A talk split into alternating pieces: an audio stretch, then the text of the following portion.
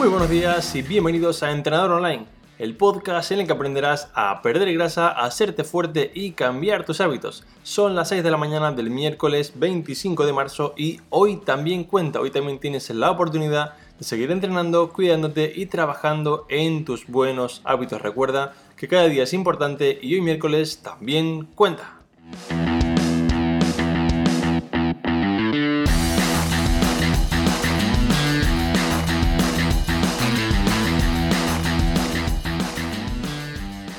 En el capítulo de hoy y siguiendo con la línea de ayudaros en el coronavirus, vamos a hablar con la psicóloga Teresa Medina.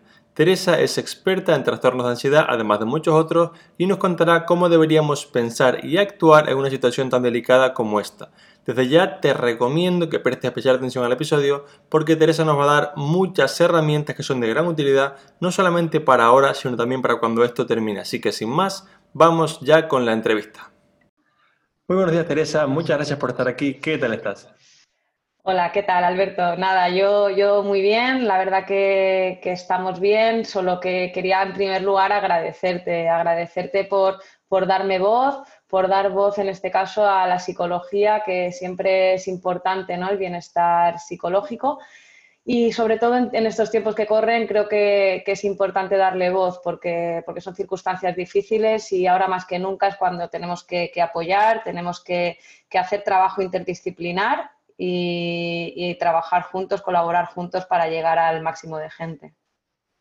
Totalmente, sí. Yo soy una persona que, que, me considero, pues, la verdad que igual mentalmente como estable, no sé si esto es correcto en psicología, pero sí que pues soy, suelo ser bastante optimista y, la verdad que pues digamos que este tipo de crisis no suelen afectarme demasiado, pero sí que al empezar a ver a muchas personas familiares, conocidas, ¿no? incluso personas en redes que se empezaban a preocupar bastante por este tema, pensé la verdad pues que no soy la persona adecuada para esto y a buscar a, una experta que yo conozca, en este caso experta y que te conocí a ti y creo que pues podremos ayudar mucho a las personas porque por lo que me estoy encontrando pues más que un problema de coronavirus, que esto es real, podremos estar derivando en otro problema de psicología, pues que a causa estrés o digamos algún sintomatología así, que creo que está en nuestra mano poder cambiarlo. Entonces, para ir un poco empezando con la entrevista, Teresa, ¿cuáles serían un poco, sé que esto es, esto es algo bastante grande, cuáles serían los peligros psicológicos de la cuarentena, ¿vale? Y un poco, pues luego en la parte de resolución, ¿qué podríamos hacer para evitarlo, para, digamos, pues no caer en estos peligros o problemas psicológicos derivados de estar en casa, pues como hemos visto ahora, pues prácticamente 30 días?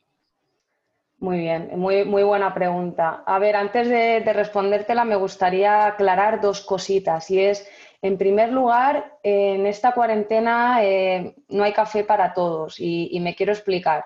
La cuarentena, al final, cada uno la vemos desde nuestros ojos y, muchas veces pues, nos cuesta entender las diferentes formas que, este, pueden estar habiendo de vivir esta cuarentena. Eh, no es lo mismo vivir solo que vivir acompañado, no es lo mismo teletrabajar que haber perdido la fuente de recursos económicos porque tienes un pequeño negocio, porque realmente, bueno, eh, haber ido a un ERTE, ¿no? Muchas empresas han hecho ERTE. No es lo mismo tener hijos en casa que no tenerlos, no es lo mismo tener algún familiar enfermo que no tenerlo. Es decir, esta cuarentena eh, hay muchas formas de, estar viviéndola, hay muchas formas de, realmente, imagínate la persona que sigue saliendo a la calle, exponiéndose, sobre todo los grupos de riesgo, ¿no? Como son los médicos, los enfermeros. Eh, realmente, pues eso, no, tiene nada que ver unas formas de otras de vivir esta cuarentena y, al final, pues es importante que, sepamos que, que más que hablar de herramientas múltiples de cara a la cuarentena, eh, herramientas más genéricas, tenemos que hablar de herramientas orientadas a distintas circunstancias. Más que, herramientas a modo general. Y luego, en segundo lugar, es importante, Alberto, también que normalicemos estar mal. Eh, hay una tendencia ¿no? a, querer evitar el malestar. La sociedad que vivimos actualmente, pues tendemos a no querer estar mal, huimos del sufrimiento. Y, por favor, normalicemos estar mal. Esto es una situación anormal, pero las emociones que están surgiendo de miedo, de ansiedad, es normal sentir miedo y sufrir ansiedad eh, porque realmente la situación es grave. ¿vale? La situación es complicada y la situación es grave. Ahora bien, eh, la ansiedad es una gran aliada y las emociones negativas son unas grandes aliadas. Por tanto, con esto que quiero decir, que escuchémoslas, démonos permiso para sentirnos así.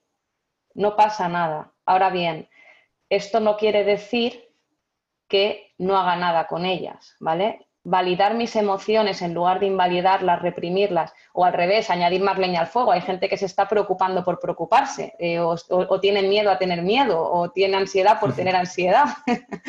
Entonces, realmente es importante que, que no, que nos validemos las emociones, que las expresemos, que las escuchemos y, por tanto, que actuemos para gestionarlas, ¿vale? Que no nos sirva como excusa. Con esto no quiero decir de, bueno, es normal sentirse así, pues acaba la entrevista, ¿no?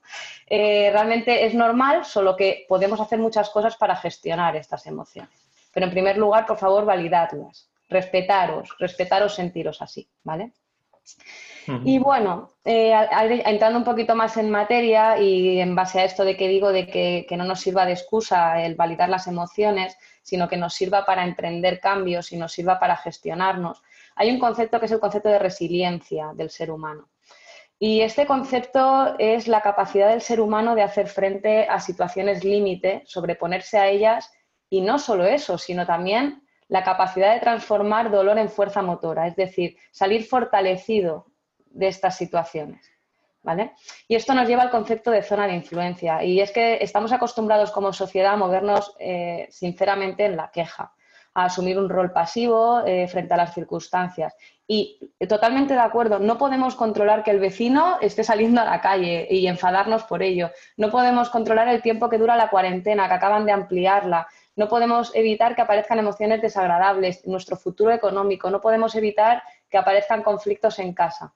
Solo que focalizar en todo esto no nos sirve. ¿Vale? Tomemos un rol activo, un rol de responsabilidad y dentro de nuestra zona de control podemos hacer muchísimas cosas. ¿vale?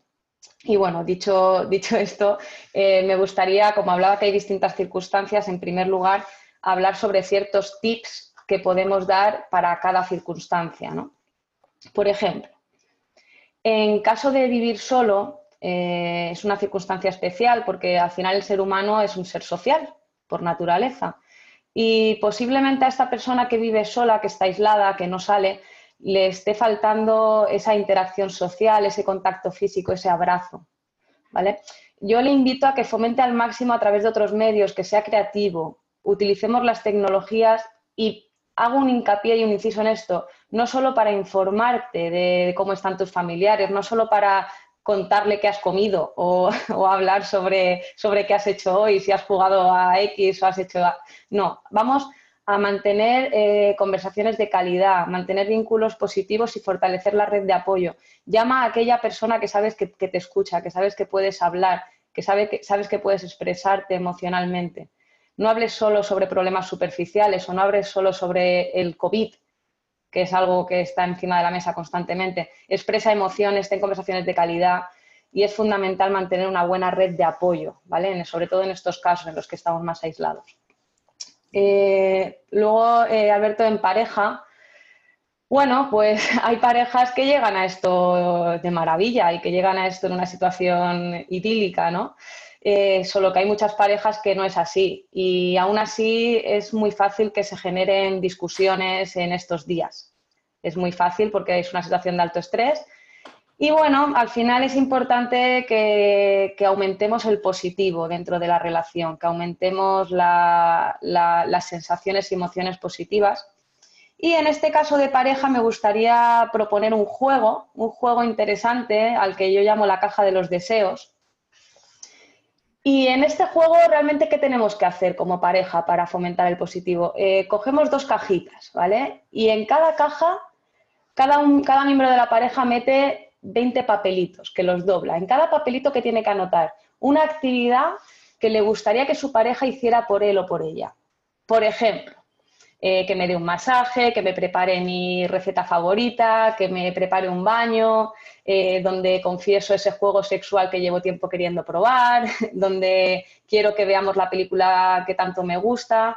Y realmente lo ideal es que sean tareas en común para hacer juntos y, que, y lo ideal ya sería que ambos disfrutáramos ¿no? de la tarea pero hagámoslo divertido. Y yo digo, al final del día cada uno saca un papelito de la caja del otro y tiene que cumplirlo, tiene que cumplir ese deseo al día siguiente, ¿vale? Eh, pero sin decirlo, será sorpresa. hagamos un poco eh, amena la convivencia, hagámosla divertida. Así estaremos todo el día esperando a ver, a ver, a ver qué toca hoy, ¿no? A ver qué, a ver qué viene. Y de esa manera, pues fomentamos un poco el juego en pareja, fomentamos hacer cosas para el otro y, seguro que al menos se hace más, más fácil.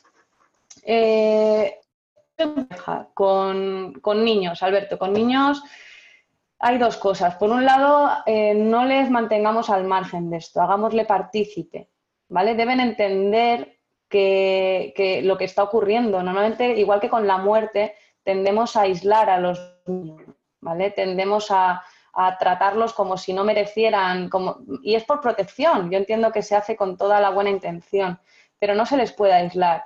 Dentro de adaptar el lenguaje a su edad, hay que explicarles lo que está ocurriendo. ¿vale? Ellos tienen que entender por qué antes iban al cole y ahora no, por qué no pueden ver a sus amigos, por qué no pueden salir de casa, por qué no pueden ver a sus familiares, por qué no pueden jugar con la bici en el parque. Es necesario que lo entiendan.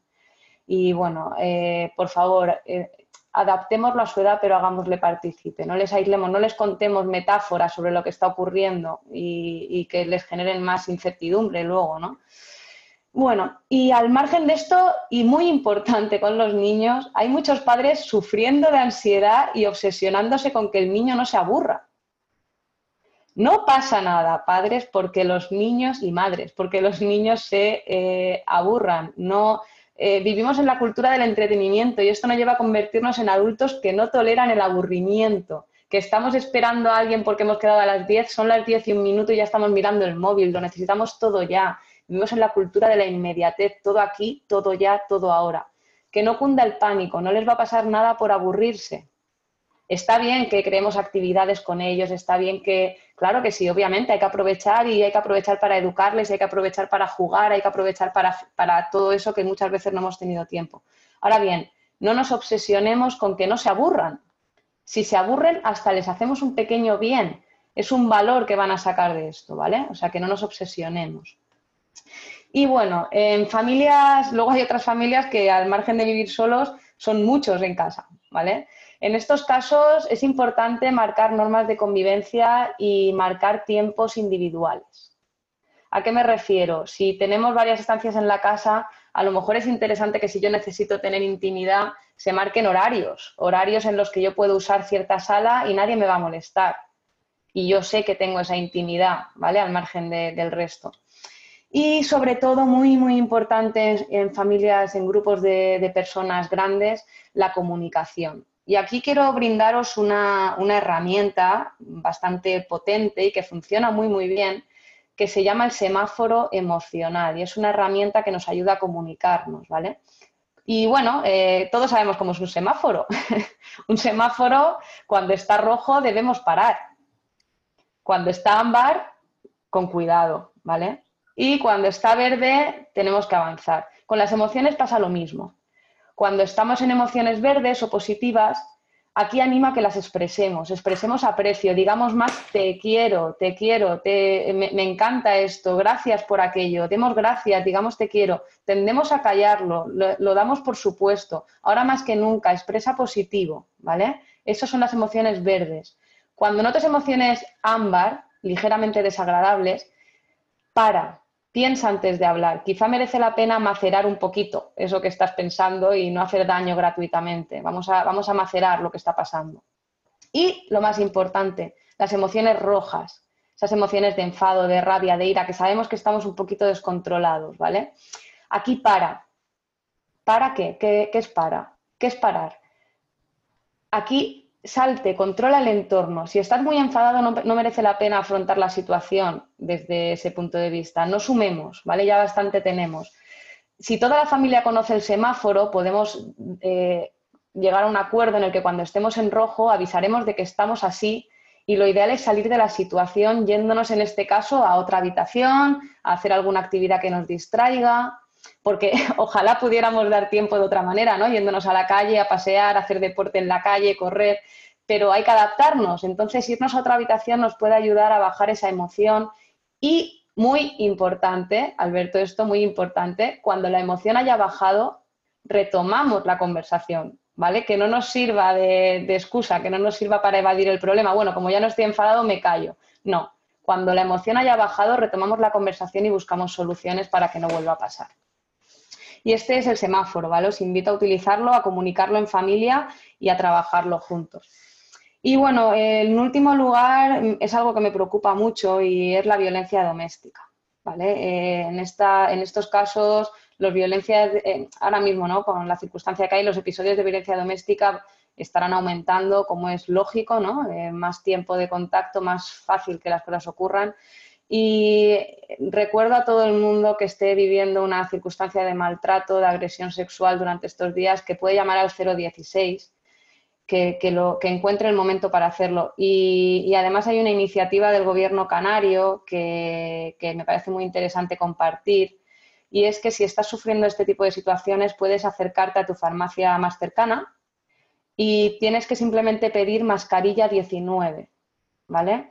Eh, las farmacias están informadas y ellos alertarán y sabrán qué hacer. Entonces, bueno, me parece una medida muy, muy interesante, original y, que puede salvar vidas. O sea que, por favor, eh, hagámoslo, ¿vale? Démosle difusión a, todo esto. Y bueno, pues Alberto, estas son un poco las, las medidas, un poco para lo que me comentabas, para, para evitar estos peligros de la cuarentena tan variados y tan, tan diversos. Perfecto, sí, la verdad que digamos que has dado medidas para todo el mundo, no se me ha quedado ningún grupo de población sin medidas para, para no tener excusas así, para poder hacerlo de la mejor manera o pasarlo de la mejor manera posible. No conocía esta iniciativa del gobierno canario y me parece la verdad que extraordinaria, la verdad que me parece una muy buena iniciativa, porque sí que pues es cierto que estamos en una situación en la que puede verse agravado el problema.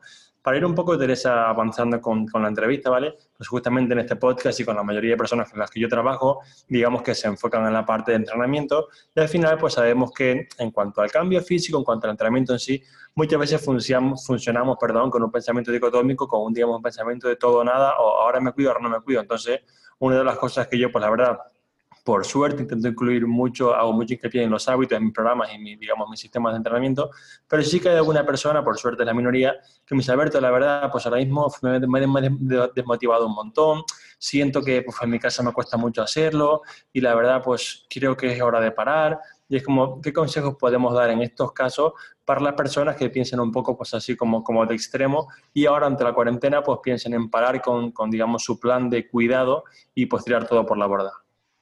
Vale, eh, aquí me estás hablando de algo muy importante, Alberto, que son los, la influencia de nuestros pensamientos, ¿verdad? En, nuestro, en nuestro comportamiento es algo que yo sé que, tú trabajas mucho, el poder mental la influencia de, los pensamientos en nuestra emoción y por tanto en nuestra conducta.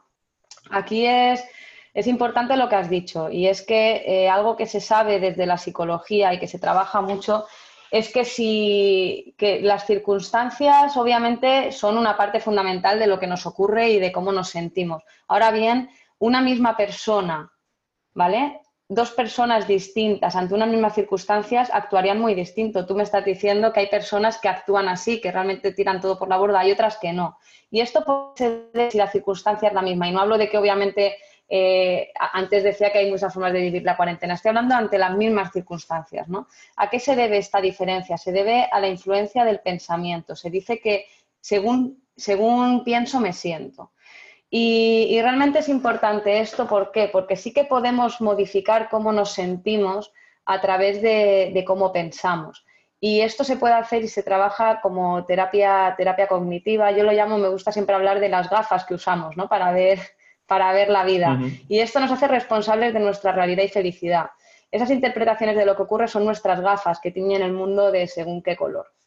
Entonces, pues es importante eh, voy, a, dar una, pequeña herramienta eh, para, gestionar estos pensamientos boicoteadores ante, ante, ya sea en el deporte, que es fundamental, pero ante todo. Es decir, ahora mismo están surgiendo muchísimos, muchísimos pensamientos, ¿no? Pues eh, en caso de, alguien que está haciendo una dieta, voy a engordar, estar quieto me, me va a hacer engordar, voy a perder todo lo que he ganado hasta ahora, por ejemplo, en el deporte voy a, voy a perder todo mi tono muscular, ¿no? Hay una serie de, miedos que surgen y, bueno, y a niveles generales seguro que acabo enfermando y me ingresan, eh, no puedo soportar estar en casa tantos días. Entonces vamos a coger, por ejemplo, un pensamiento que sería no puedo soportar estar en casa tantos días y vamos a, ver cómo, discutiríamos este, este, pensamiento y cómo, lo, cambiaríamos para que realmente eh, no nos limite y nos ayude.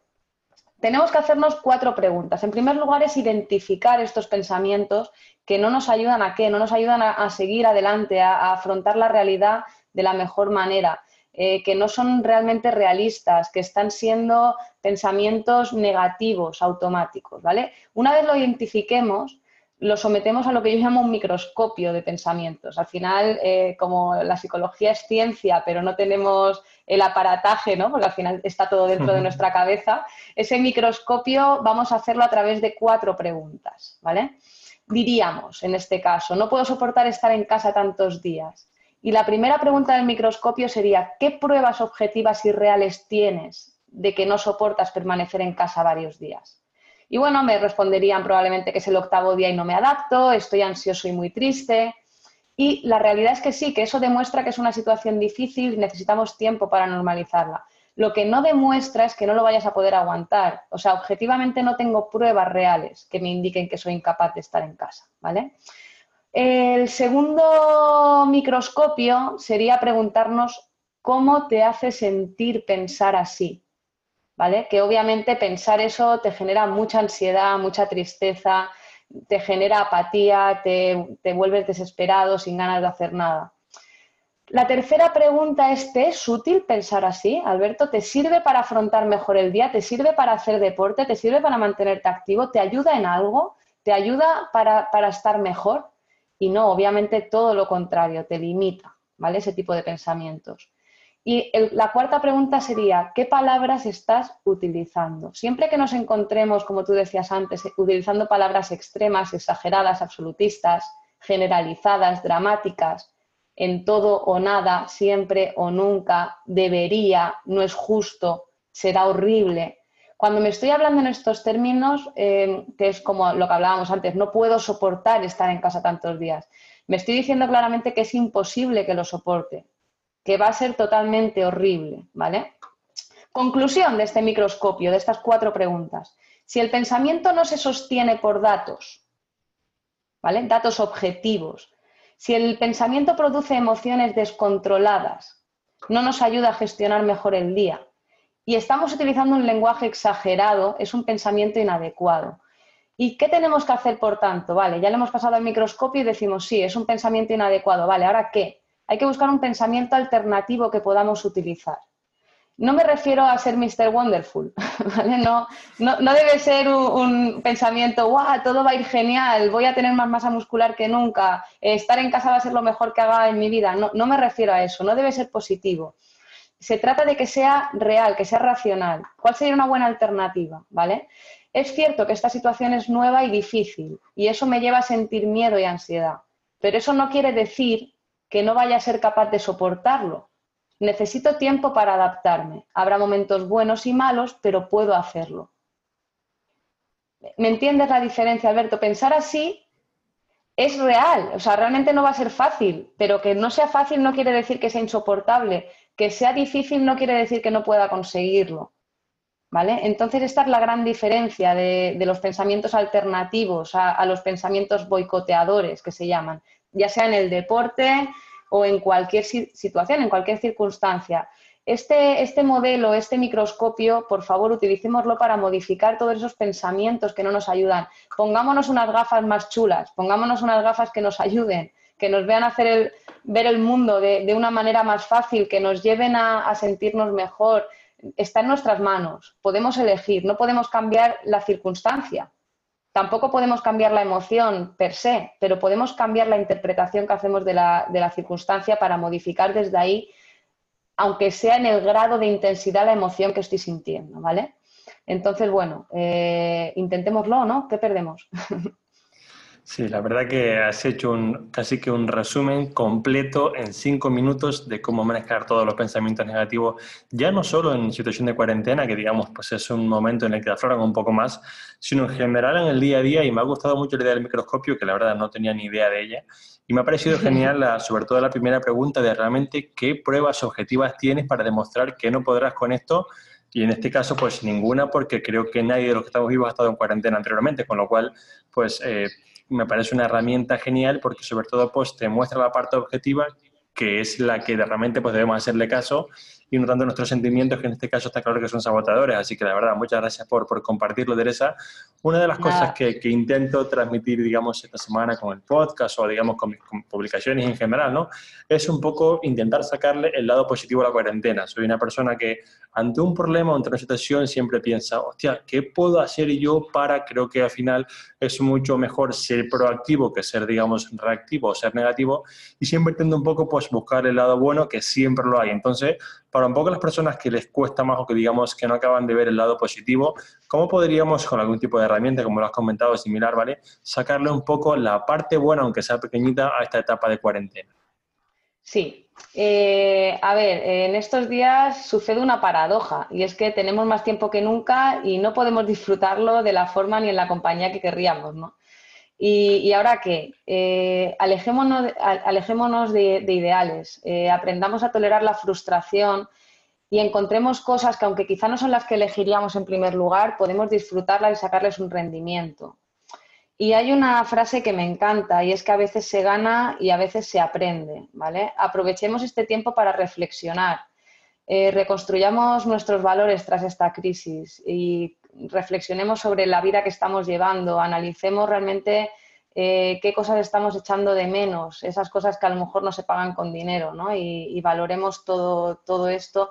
Y os invito a que, que, nos escribamos una carta a nosotros mismos, donde expresemos emocionalmente todo lo que estamos sintiendo, todo aquello que echamos de menos, de lo que estamos siendo conscientes, aquellas cosas que dábamos por sentadas, que eran tan nuestras, que, eran tan propias, dar un paseo por la playa, ¿no?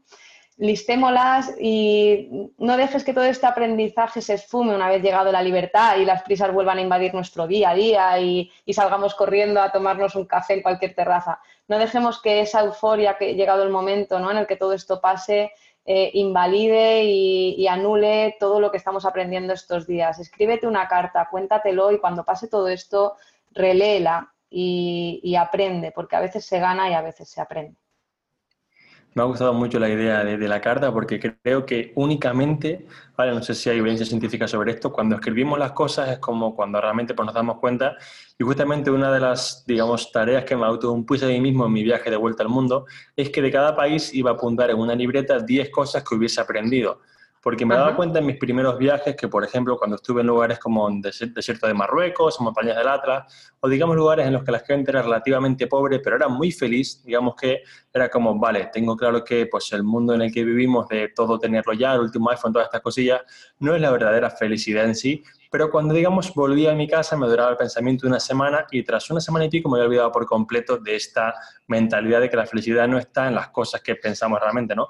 Y ahora con, con el viaje pues me he propuesto en cada país apuntarme 10 cosas de las que voy aprendiendo e intento releerlo cada semana, cada 15 días. De este modo soy mucho más consciente de, oye, que en realidad pues tengo muchas más cosas de las que realmente pensé. Tengo libertad, o como ahora, por ejemplo, con, con, la cuarentena. Ayer ponía un compañero, me doy cuenta que extraño mi trabajo, lo cual significa que trabajo en algo que me gusta. Entonces son cosas que dice, oye, no lo habías pensado antes y ahora tenemos una oportunidad genial para poder pensarlo, así que me parece muy interesante y gracias por tu aportación.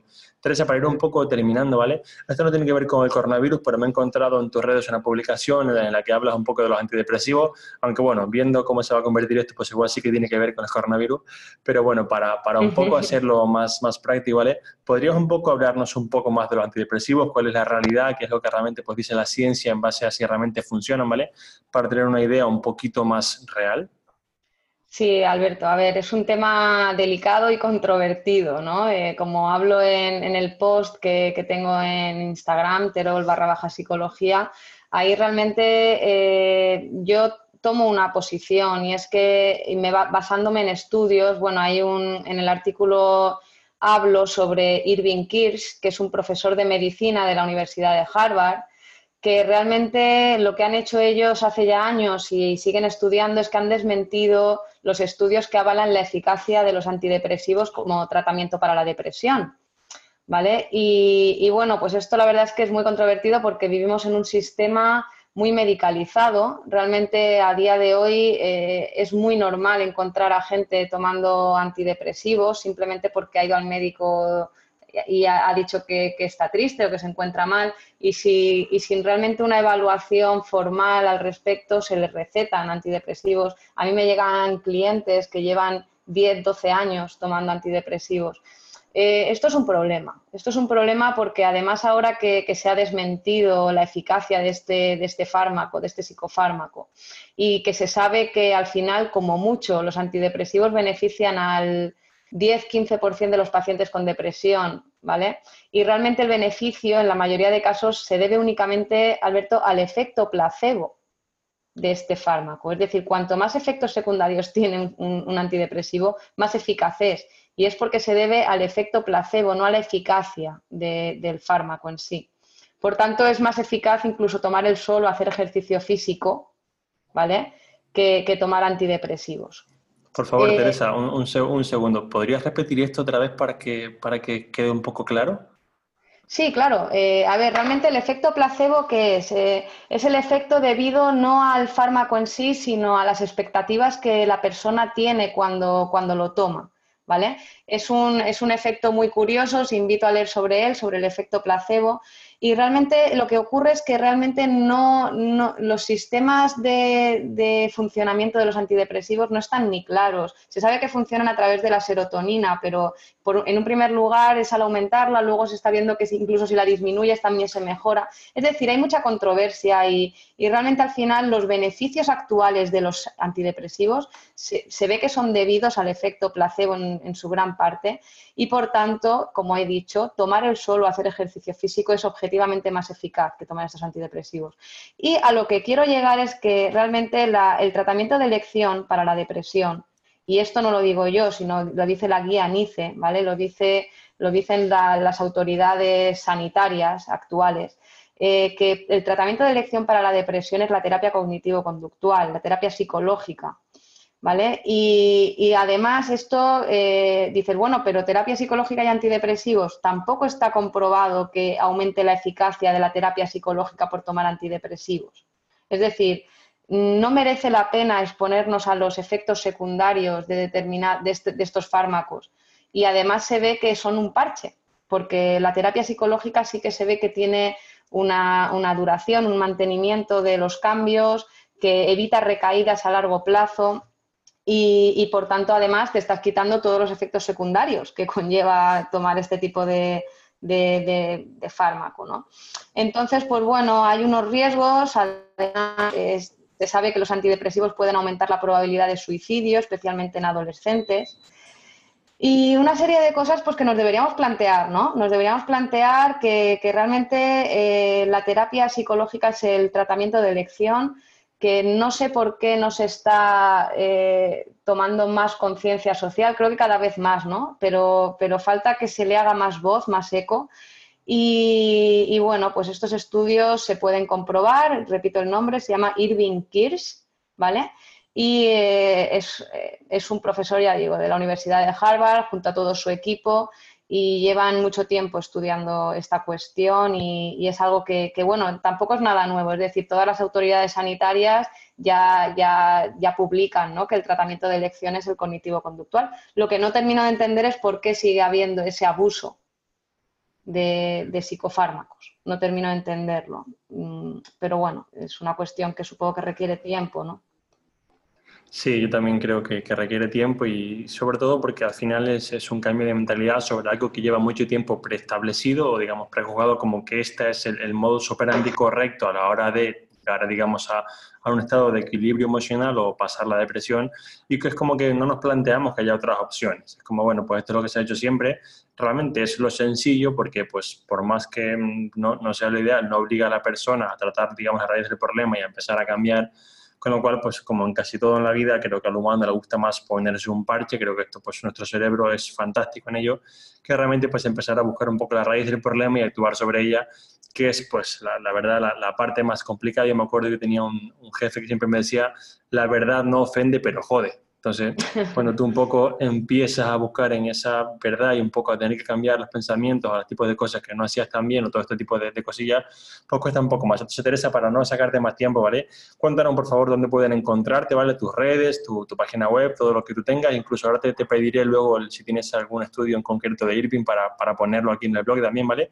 Y así, pues, las personas que quieran, que quieran un poco más de, de ayuda, pues que puedan acudir a ti y así recibirla.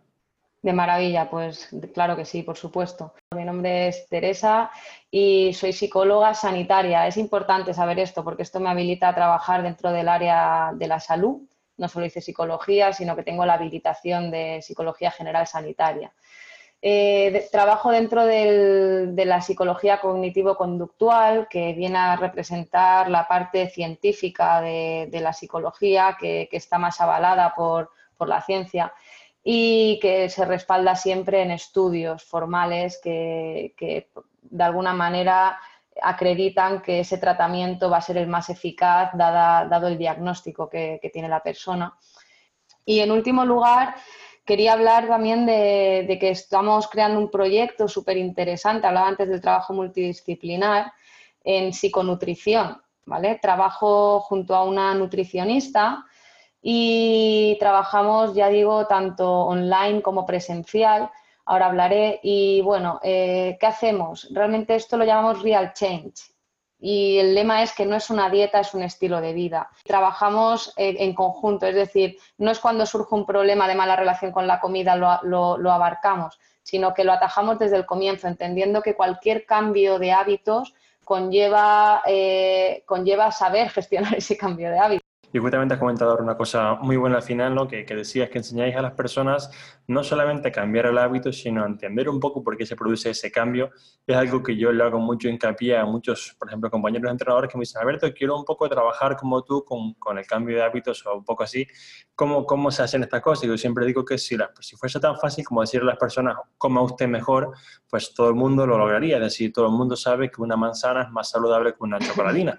pero no es tan fácil como decirle coma usted más y, coma usted mejor, perdón, y muévase más, sino que hay que entender por qué las personas llegan a la conclusión de comer peor. Así que muchas gracias por comentarlo, Teresa, gracias por tu tiempo, gracias por estar aquí.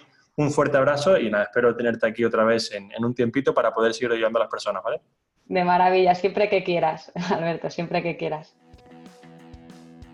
Y hasta aquí esta entrevista que espero te ayude a manejar o sobrellevar mejor esta situación de cuarentena y también el resto de tu vida, porque hemos visto herramientas muy prácticas que no solamente valen para ahora, sino también para cuando esto, digamos, termine y tu vida vuelva a la normalidad.